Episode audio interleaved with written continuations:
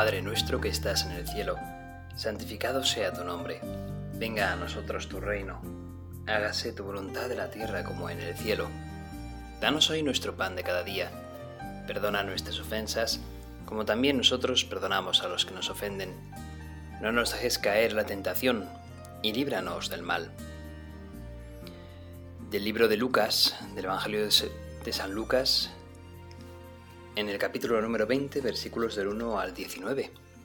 Uno de aquellos días, cuando estaba él en el templo enseñando al pueblo y anunciando la buena noticia, se acercaron los sumos sacerdotes y escribas junto con los ancianos, y le hablaron diciendo, Dinos con qué autoridad haces estas cosas. ¿Quién te ha dado esta autoridad? Les contestó, yo también os voy a hacer una pregunta, respondedmela.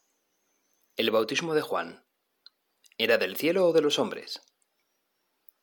Ellos reflexionaban entre sí diciendo, si decimos del cielo dirá, ¿por qué no le creísteis? Pero si decimos de los hombres, todo el pueblo nos apedreará, porque están convencidos de que Juan era un profeta. Y respondieron que no sabían de dónde. Entonces Jesús les dijo, pues tampoco yo os digo con qué autoridad hago estas cosas. Entonces se puso a decir al pueblo esta parábola. Un hombre, un hombre plantó una viña, la arrendó a unos labradores y se ausentó bastante tiempo. En el tiempo apropiado, envió un siervo a los labradores para que le diesen su parte del fruto de la viña. Pero los labradores, después de azotarlo, lo despidieron con las manos vacías. Volvió a enviar a otro siervo, pero ellos, después de azotar y humillar también a éste, lo despidieron con las manos vacías. Y volvió a enviar un tercero. Pero ellos, después de haberlo herido, también lo echaron. Entonces dijo el dueño de la viña, ¿qué voy a hacer? Voy a enviar a mi hijo querido. Quizá a éste lo respetarán. Pero al verlo, los labradores se decían entre sí, Este es el heredero. Matémoslo para que la herencia sea nuestra. Y echándolo fuera de la viña, lo mataron. Pues ¿qué hará con ellos el dueño de la viña? Vendrá, hará perecer a estos labradores y dará la viña a otros. Los que lo oyeron dijeron, no suceda tal cosa. Pero él, fijando los ojos en ellos, dijo, pues ¿qué significa lo que está escrito? La piedra que desecharon los arquitectos es ahora la piedra angular. Todo el que caiga sobre la piedra se destrozará, y aquel sobre quien en ella caiga lo aplastará. Los sumos sacerdotes y los escribas, comprendiendo que había dicho la parábola por ellos, intentaban echarle mano en aquel mismo momento, pero tuvieron miedo al pueblo. Palabra del Señor. Gloria a ti, Señor Jesús. Este pasaje del Evangelio largo que hemos escuchado se divide en dos partes, ¿verdad? Esa primera conversación que Jesús tiene con los sanedritas que cuestionan el poder de Jesús y una segunda parte en la que Jesús habla directamente de la parábola de los viñadores, de los labradores que son homicidas, que matan. En esa primera parte, antes de que suceda todo eso, Jesús ya había echado del templo a los cambistas, a los mercaderes, a aquellos que habían convertido la casa de oración, que era el templo de su padre, en, un lugar de, de intercambio, de comercio, dice, en una cueva de ladrones. Y por eso Jesús se pone de un modo más violento en ese sentido, más firme y echa a todo el mundo de allí. Hasta espanta a los animales y tira al suelo a todas aquellas mesas con dinero. Es esto lo que provoca la reacción de los sanedritas. ¿Con qué autoridad haces todas estas cosas tú, Jesús? Y es que hay que entender que esos sanedritas sí que habían oído hablar de Jesús, sí que habían comprendido lo que San Juan decía, San Juan Bautista, pero también es cierto que Jesús no parecía que viniese del sacerdocio levita, parecía que Jesús no viniese pues de una familia sacerdotal, y bueno, y ellos eh, sobre todo quieren mantener un poco ese, ese poder sobre las cosas del Sanedrín. Por eso van directamente a Jesús para cuestionar, al fin y al cabo, por qué actúa de ese modo. Y en ese cuestionar, pues Jesús lo ante todo lo que quiere es también que ellos de algún modo se mojen. No puedes venir aquí a cuestionarme si tú antes no me dices exactamente qué es lo que piensas. Y, viene, y vienen los anedritas para preguntarle a Jesús y Jesús le responde con otra pregunta. Decidme, ¿es el bautismo de Juan del cielo o no? Qué gran pregunta, porque ellos mismos pues tienen que hacer ya un cálculo, ¿verdad? Ellos mismos tienen que calcular si decimos que venimos, que lo de Juan viene de Dios, vaya, pues entonces ya estamos dándole la razón al pueblo y estamos dándole la razón a Jesús, cosa que no nos apetece dársela. Pero ¿qué pasa si decimos que no, que no viene de, de Dios? Porque todo el mundo sabe que el bautismo de Juan viene de Dios. Pues entonces el pueblo se nos echa encima, ¿no? Somos aquí los únicos que no vamos a decir lo contrario y ya vamos a pedir vamos a perder todo tipo de desprestigio. Todo, todo, vamos a, a, tener desprestigio, vamos a perder todo tipo de prestigio precisamente, ¿no? No queremos que el pueblo se eche contra nosotros. Entonces, en esos cálculos mezquinos, al final terminan por ponerse de perfil. No lo sabemos, en realidad sí que lo sabéis, sabéis que viene de Dios, pero por si acaso decís que no lo sabemos. Y entonces, obviamente, si no vais a tomar en serio a Jesús, Jesús nos va a tomar en serio a vosotros. Pues mira, hijo mío, yo tampoco te voy a decir, ¿no? ¿Por qué hago estas cosas o con qué autoridad hago estas cosas? si no estás dispuesto a querer decir la verdad, si no estás dispuesto a querer eh, reconocer la verdad, tampoco vas a estar dispuesto a querer reconocer lo que yo te pueda decir. Ya vienes de antemano con unos prejuicios. No puedo ayudarte en esto. Es interesante porque aquí hay una fuerte hipocresía, ¿verdad? La hipocresía es algo que, que en realidad toda persona pues bueno, pues rechaza, ¿verdad? Porque hay una gran falsedad en la hipocresía, es, es simular, es, consiste en mostrar algo distinto de lo que verdaderamente somos, eh, consiste en utilizar el disimulo que, que, es lo que oculta, que es lo que, lo, que, lo que oculta lo que no queremos mostrar.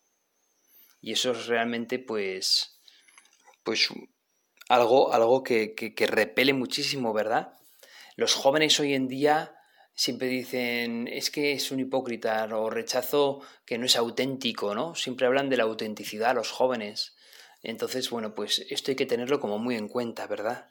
Ellos venían para, para provocar a Jesús o para cuestionar a Jesús y al fin y al cabo mm, no son capaces de ir de frente. Se tienen que poner de perfil. Esto de la hipocresía lo rechaza mucho también San Pablo en la carta a los romanos. Dice que esas actitudes, habla de las actitudes hipócritas de los judíos que en primer lugar se jactan de la ley porque creen que ella los hace superiores.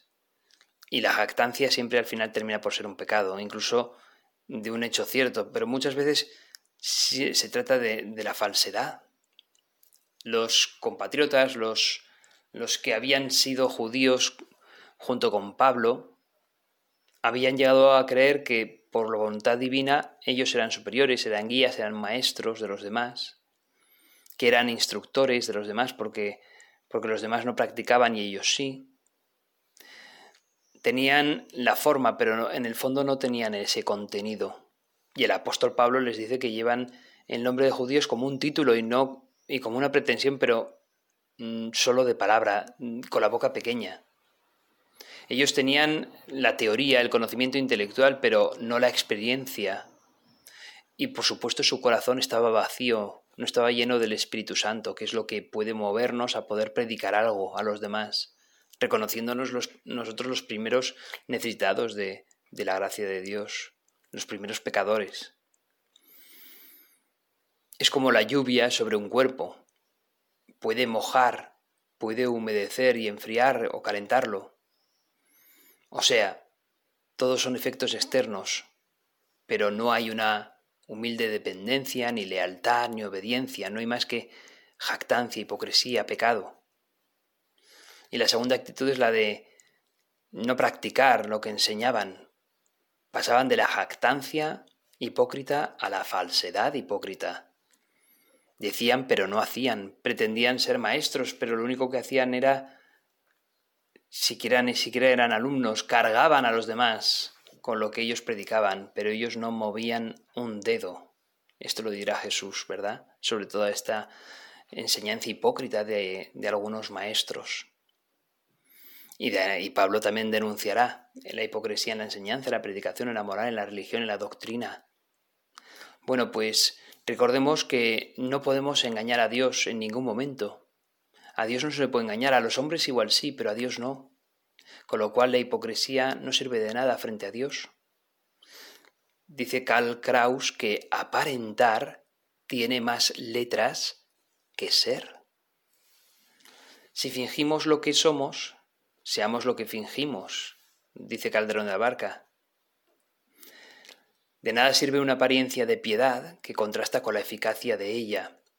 Nosotros no nos pongamos a rezar para que los demás nos vean, sino verdaderamente seamos personas rezadoras. Verdaderamente pongámonos a rezar, independientemente de lo que los demás vean o no vean en nosotros. Estamos hechos para ir de frente con Dios, para ir de frente con Cristo, para amarle a Él por encima de todo y para preocuparnos por lo que Cristo pueda pensar de mí, no por lo que los demás puedan pensar de mí. No merece la pena andar pensando en lo que los demás puedan decir de mí. Merece mucho más la pena pensar en lo que tú, Dios mío, piensas de mí.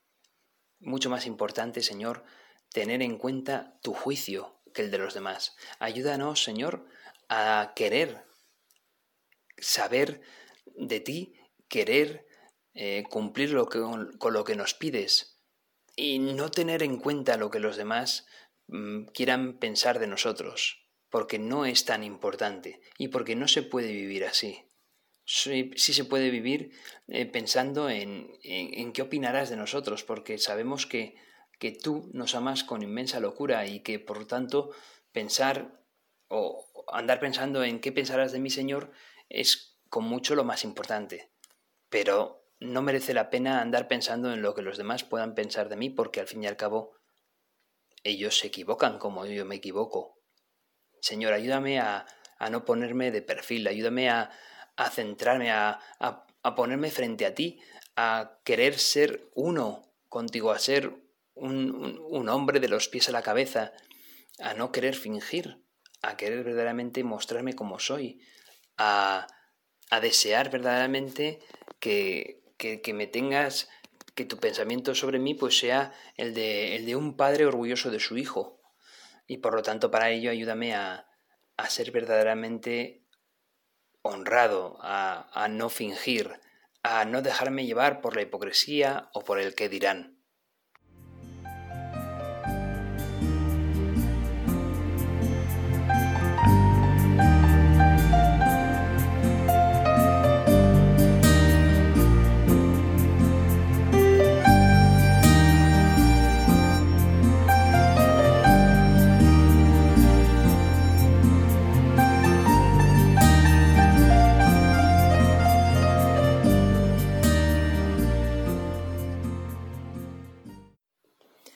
A las respuestas falseadas de algunos, Jesús responde con firmeza, si vosotros no me decís lo que pensáis, lo que verdaderamente pensáis, porque sé que tenéis, tenéis una mentalidad muy concreta con respecto a lo que Juan hacía, tampoco entonces yo os voy a responder a la pregunta que me hacéis.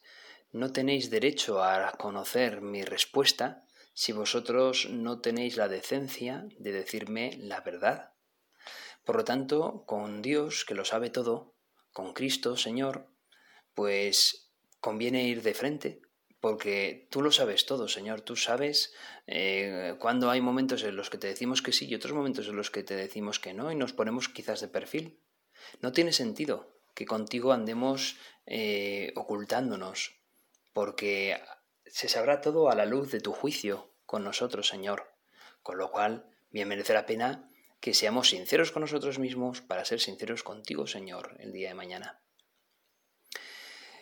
Bueno, pues precisamente la segunda parte del, Evangelio que hemos leído, que hemos escuchado, es esa parábola de los viñadores homicidas. Jesús está en conversación con estos judíos, con estos anedritas, aunque poca conversación cabe con ellos, porque se ve que Jesús descubre que no están siendo sinceros con él. Con lo cual, al final termina por contarles una parábola, la de los viñadores homicidas. Y esta parábola de los viñadores homicidas, pues tiene bastante que decirnos. En ella se nos dice que, que en el Evangelio se nos muestra a Jesús que se dirige a esos sumos sacerdotes, a los ancianos del pueblo. Tú, Jesús, les cuentas esa parábola en la cual el dueño de la viña envía primero a una serie de sirvientes, los va enviando uno por uno o por grupos, para, para que, que cobren lo que es del dueño, porque esos viñadores, esos labradores, estaban arrendados en, en ese terreno. Pero ante la negativa de estos viñadores, ante los maltratos a estos sirvientes, se dice para sí mismo el dueño, bueno, pues por último voy a enviar a mi propio hijo, a él le respetarán. Y a ver si a mi propio hijo ya puede mm, traer puede recoger los frutos de la cosecha. Y unos pocos viñadores, ya sabemos, ¿verdad?, negándose a entregar los frutos, dieron muerte no solamente a los sirvientes, sino también al hijo del dueño de la viña. ¿Y cuál será la reacción del dueño de la viña? Los sumos sacerdotes y los ancianos precisamente responden a esa pregunta diciendo que, oye, que si ellos mataron a sus sirvientes y a su hijo, el dueño de la viña debe hacer lo mismo con esos trabajadores. El problema de esta respuesta radica en pensar que los viñadores homicidas y malvados son los otros.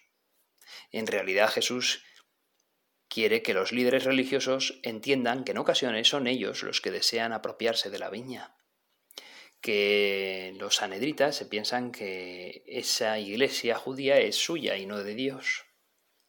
La iglesia es esa viña que el Señor cultiva y nosotros, hombres y mujeres de fe, somos colaboradores en esa misión por él iniciada.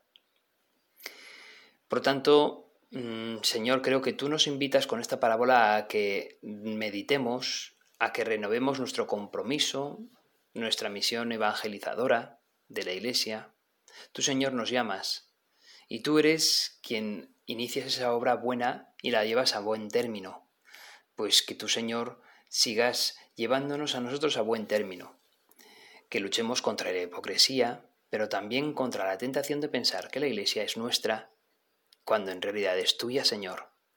Y precisamente porque es tuya, todos cabemos en ella. Si fuese mía la Iglesia, Señor, seguramente solamente aceptaría a los que son amiguitos míos, a los que son de mi cuerda, a los que... y eso no puede ser. La Iglesia supera todo eso, porque es tuya, Señor, porque en ella entramos todos.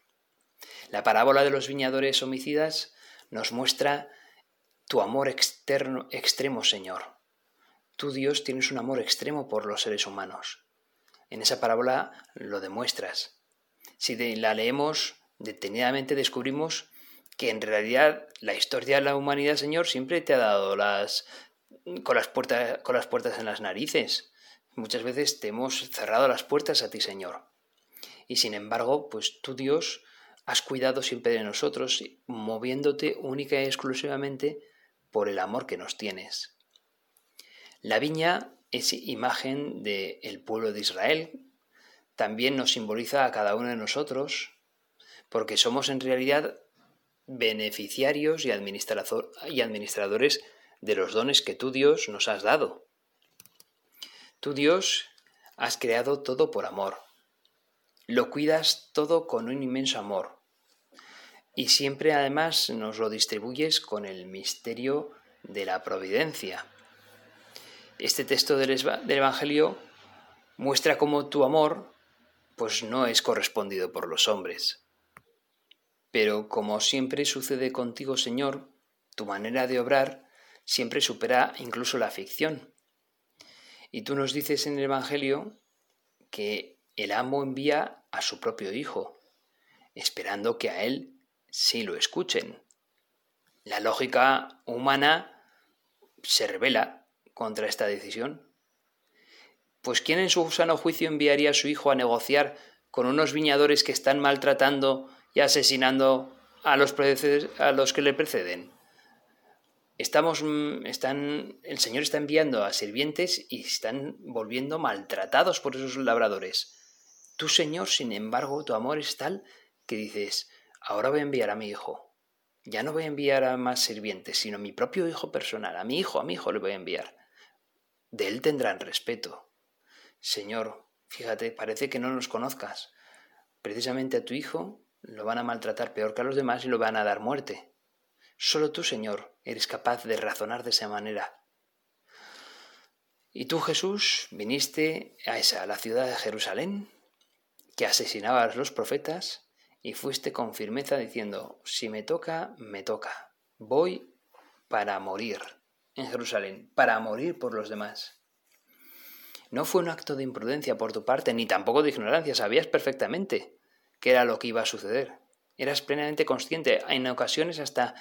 Eh, en ocasiones hasta lloraste delante de los apóstoles diciendo Jerusalén, Jerusalén, lamentándote por Jerusalén, porque sabía que te iba a dar muerte Jerusalén. Pues bien, tú, Señor Jesucristo, siendo Dios, entregaste tu vida por los hombres, por la salvación de ellos. Jesús vino a Jerusalén a ser crucificado allí. Y aquí la realidad deja atrás la imagen de la parábola, porque Jesús, tú no solamente viniste a querer cobrar esa cosecha de los labradores, sino realmente a redimir a tus propios asesinos con tu sangre. Y recordemos las palabras que tú dijiste en esa cruz.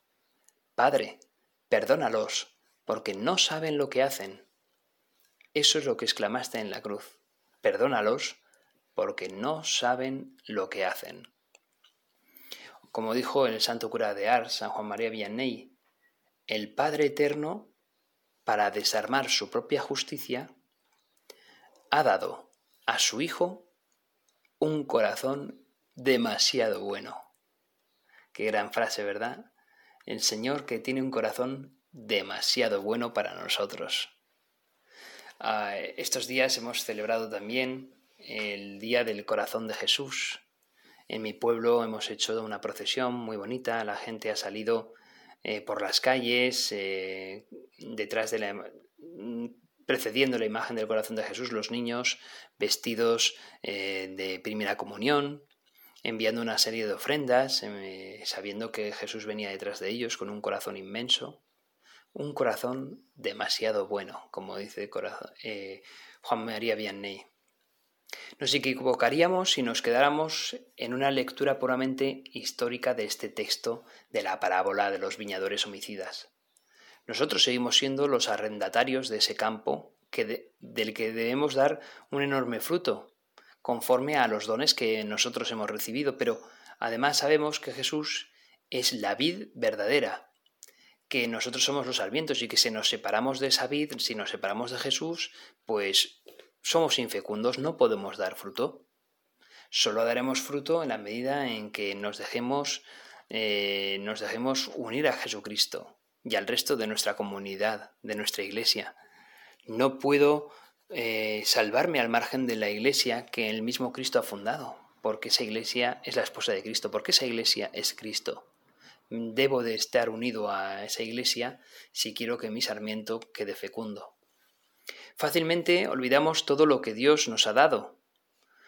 ¿No es ese a veces el caso, eh, el, el error de los viñadores homicidas de la parábola, que no se dan cuenta o no quieren darse cuenta de lo mucho que el amo les ha dado? Y les entra pues el egoísmo, el pavoneo, que se creen que todo es suyo y sin embargo ha sido todo un regalo de Dios. Esa viña, el poder trabajar en esa viña es un regalo de Dios. Lo peor de ese comportamiento que tienen es que dejan de reconocer eso al verdadero propietario. Entonces dejan de trabajar para otro y obran solo para sí mismos. Cuando han perdido el norte, han perdido esa imagen de que efectivamente ellos trabajan para un Señor, que además ese Señor es con mucho lo mejor. Es el mejor Señor que podrían tener, la persona por la que mejor se puede trabajar. Han olvidado su procedencia, han olvidado ese amor primero. En nuestras vocaciones, tanto en la sacerdotal como en el matrimonio, muchas veces se nos insta a que recordemos el amor primero, ese amor con el que te enamoraste por primera vez de tu mujer, de tu marido, ese amor sacerdote con el que decidiste hacerte sacerdote por primera vez, ese encuentro primero con el Señor que te movió a querer decirle que sí, a querer amarle, a querer eh, llevar tu vocación al límite de la ofrenda con el Señor. Pues Señor, Ayúdame a no ser ese, ese viñador homicida y a reconocer que si estoy aquí es por obra tuya.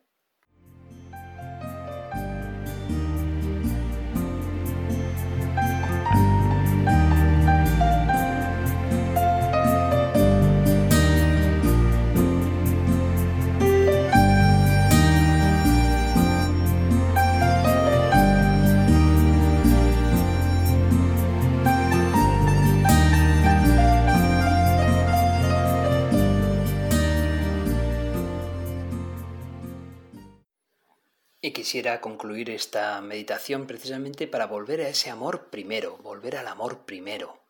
He encontrado en Internet un pasaje de, una experiencia, un testimonio de un sacerdote que dice que descubrió su llamada por parte del Señor en el año 1994, con 14 años de edad.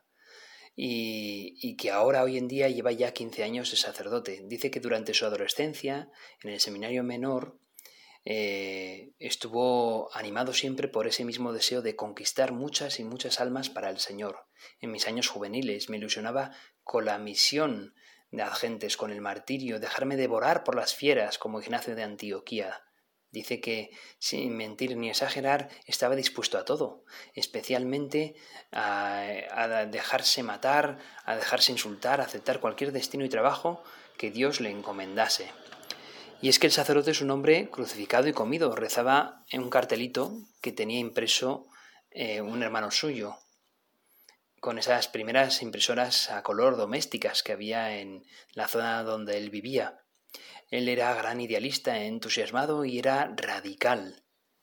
Y dice que con los años, con el pasar de los años, eh, al final ese idealismo iba poco a poco emborronándose, instalándose poco a poco en una evidencia más cansina, rutinaria, melancólica de la propia vocación.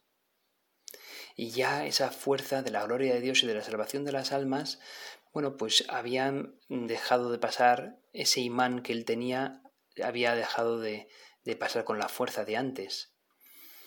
Y bueno, decía que, que sin embargo, la pandemia, de algún modo, la pandemia del coronavirus a él le había desnudado de algún modo.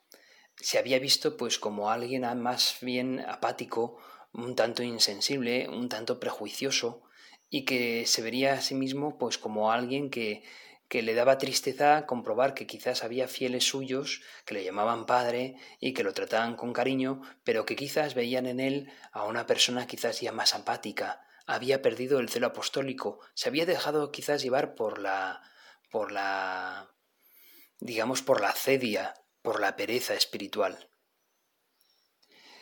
Y había debilitado un poco el poder de la propia Eucaristía sobre él, no viviéndola o no celebrándola con la devoción requerida. Y recordemos que esa Eucaristía siempre es el centro de nuestra fe. Ese disfraz de la cedia, de la falta de celo, lo envolvía cada vez más.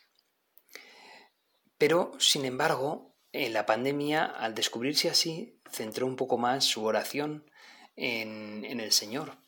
Le dolía la situación o la lástima a la que él mismo había llegado y se había dado a sí mismo, y comprobó cómo el Señor, sin embargo, le decía al oído, Tú estás aquí conmigo.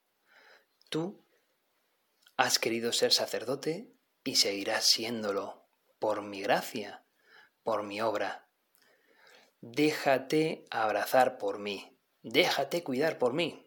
Yo soy tu Dios, soy el Señor, y no te abandonaré jamás. Esas palabras le dieron una gran consolación y un gran ánimo.